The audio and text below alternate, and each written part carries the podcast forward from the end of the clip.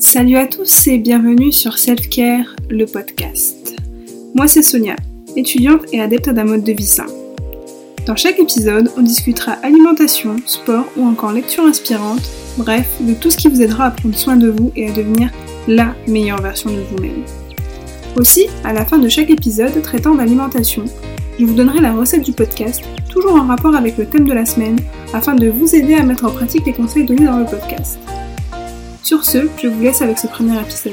Très bonne écoute Pour ce premier épisode, j'ai décidé d'aborder un thème qui me tenait à cœur, l'alimentation. Personnellement, j'ai toujours eu un rapport assez compliqué avec la nourriture et j'ai eu beaucoup de mal à mettre en place un rééquilibrage alimentaire. J'ai donc décidé de vous donner quelques conseils pour réussir son rééquilibrage, conseils que j'aurais aimé avoir quand j'ai décidé de reprendre mon alimentation en main. Cet épisode va s'organiser autour de 6 conseils pour vous aider à organiser votre rééquilibrage alimentaire. Cela peut fonctionner si vous voulez perdre du poids ou au contraire en prendre, mais toujours sainement. Je voulais tout d'abord commencer en mettant fin à une idée reçue. Manger sain et bio ne coûte pas plus cher que de manger des plats préparés, industriels et bourrés d'additifs. Il suffit simplement de faire les bons choix. Je m'explique. Pour manger sain et à moindre coût, il suffit de privilégier les aliments frais et surtout de saison, qui seront moins onéreux que les aliments cultivés toute l'année. Par exemple, en cette fin d'été début d'automne, on profite des derniers fruits gorgés de soleil mis à notre disposition, comme les raisins, les pêches et autres prunes. En légumes, on profite des dernières courgettes et on accueille des potimarrons.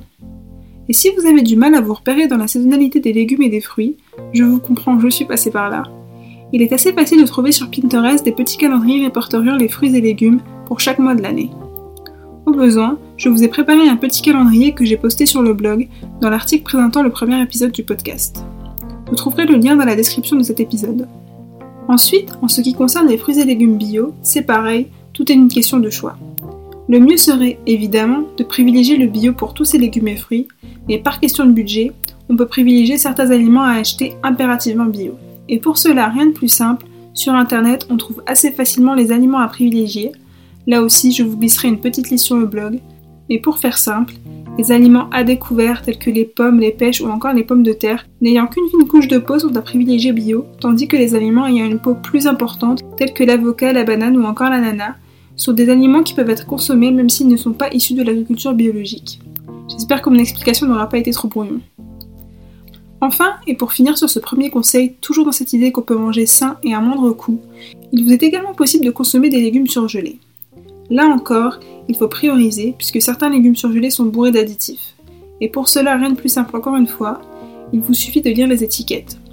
On privilégiera le légume ou le fruit dans sa forme la plus brute, sans sucre, sans beurre, sans crème.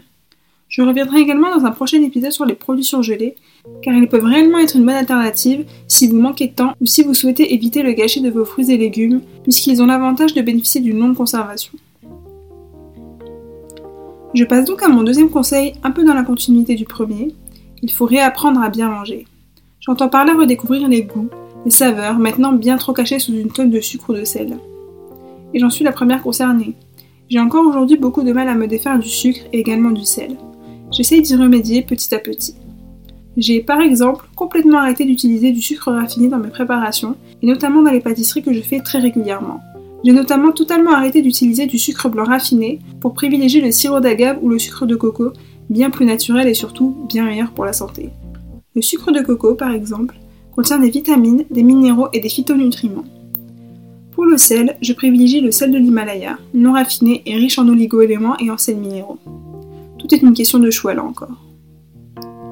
Et pour réapprendre à bien manger, il faut aussi réapprendre à organiser votre assiette. Bizarre à dire comme ça, j'avoue, mais j'ai moi-même été longtemps dans ce cas-là, à ne pas vraiment faire attention aux proportions que je mettais dans mon assiette. Et pour cela, rien de plus simple encore une fois, il faut bien évidemment privilégier les fruits et légumes. Ces derniers doivent représenter la partie la plus importante de votre assiette et en constituer la moitié. On utilise souvent un schéma très simple pour illustrer cela. Les légumes doivent représenter la taille de votre main dans l'assiette, c'est-à-dire la moitié de celle-ci. Et en ce qui concerne les féculents et les protéines, ils doivent se partager le reste de votre assiette. Une part égale de protéines et une part égale de féculents, féculents qu'on privilégie complets comme des pâtes complètes ou du riz complet par exemple, et le tour est joué. Mon troisième conseil, et pas des moindres, est de penser au meal prep, car l'une des excuses qu'on entend le plus souvent pour s'éviter de manger sain et équilibré est le manque de temps. Pourtant, il est très facile de déjouer ce manque de temps pour en faire un atout, et c'est là que le meal prep entre en jeu. Pour ceux qui ne le savent pas, meal prep est un terme anglo-saxon signifiant littéralement préparation des repas. Aussi, cette pratique consiste à préparer ses repas à l'avance, le plus souvent le dimanche, lorsqu'on a du temps libre.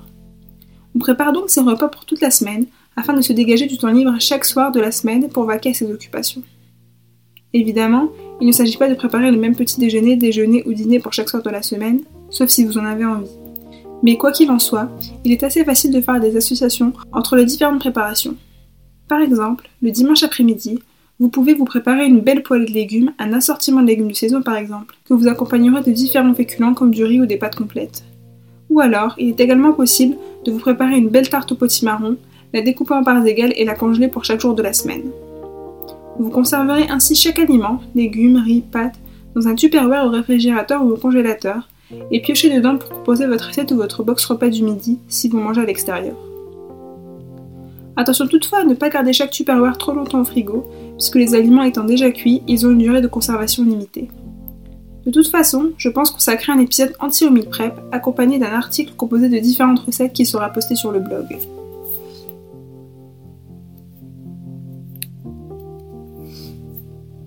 Mon quatrième conseil serait de manger ce qui nous fait vraiment envie quand on en a envie. Et bien sûr, je n'entends pas par là de manger un fast-food tous les soirs, mais de se faire plaisir sans culpabiliser. Il est possible de se faire plaisir tous les jours en mangeant de bons petits plats que vous préparerez à la maison ou encore en dégustant des gâteaux aussi sains que bons. Je posterai aussitôt que possible ma recette favorite de brownies très clean et certainement les meilleurs que j'ai jamais mangés.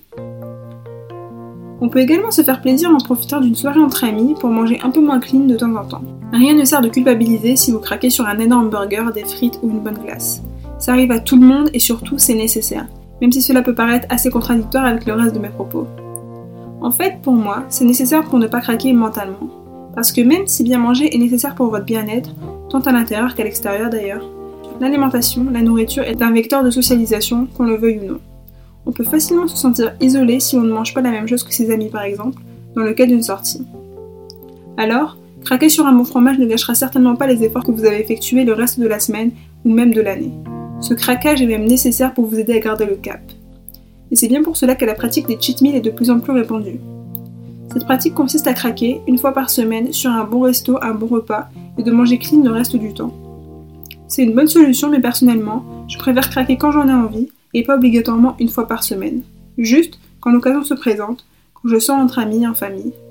Il m'arrive donc de ne pas faire de cheat meal plusieurs semaines de suite. Après, bien évidemment qu'il ne faut pas faire de cheat meal plusieurs fois par semaine, même si l'occasion se présente.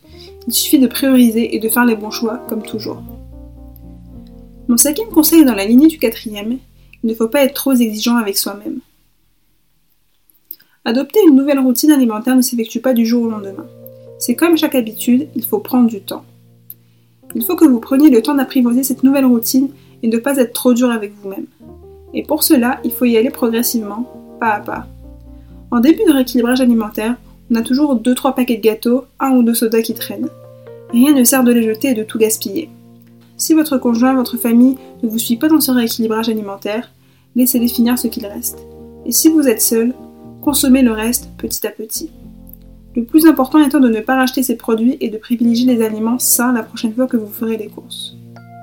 Et autre point important, il faut faire vos achats, vos courses intelligemment. Afin d'éviter tout gâchis, ne faites pas vos courses sans savoir ce que vous allez préparer comme repas durant la semaine. C'est le risque assuré de se retrouver avec des restes et du gâchis, surtout dans le cas des produits frais.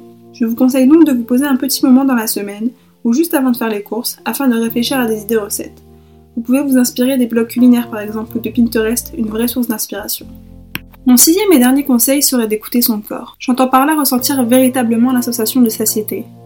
Il y a encore peu de temps, je mangeais, sans m'en rendre compte, devant une série ou un film, jusqu'à ne plus avoir faim et même à arriver à la limite du dégoût. Ce n'est clairement pas la bonne méthode à adopter. Généralement, on dit qu'il faut manger à 70% de ses capacités et s'arrêter de manger quand on a encore un peu de place.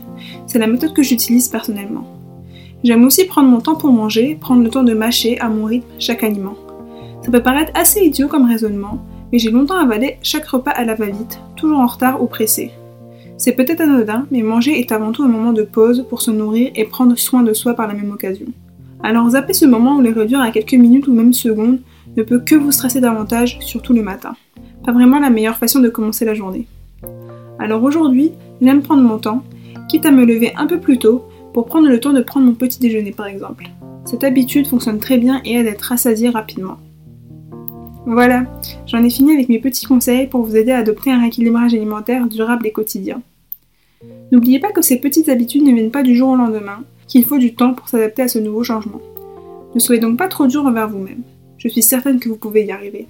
Avec ce premier épisode, j'espère vous avoir transmis ma vision de l'alimentation saine, qui ne se résume pas à manger quelques feuilles de salade, comme beaucoup de personnes le pensent encore aujourd'hui, malheureusement. Bien manger est indispensable pour notre santé, notre corps, notre esprit. On peut se faire plaisir en mangeant sainement, et je vous garde bien au chaud les recettes que je préfère et qui régalent autant mes proches que moi-même. Depuis que j'ai commencé à manger de nouveau sainement, je n'ai jamais mangé aussi varié et je ne suis pas la seule à le penser. Je découvre de nouveaux goûts, de nouvelles saveurs.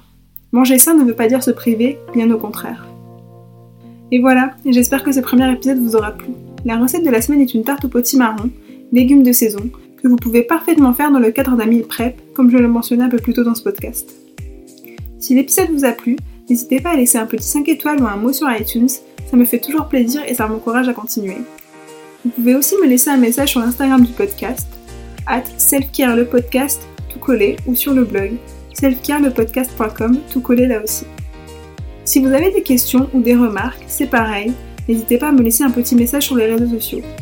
Ça m'intéresse toujours d'avoir un petit feedback, qu'il soit positif ou négatif d'ailleurs, ça aide toujours à avancer. Merci de m'avoir écouté jusque-là en tout cas.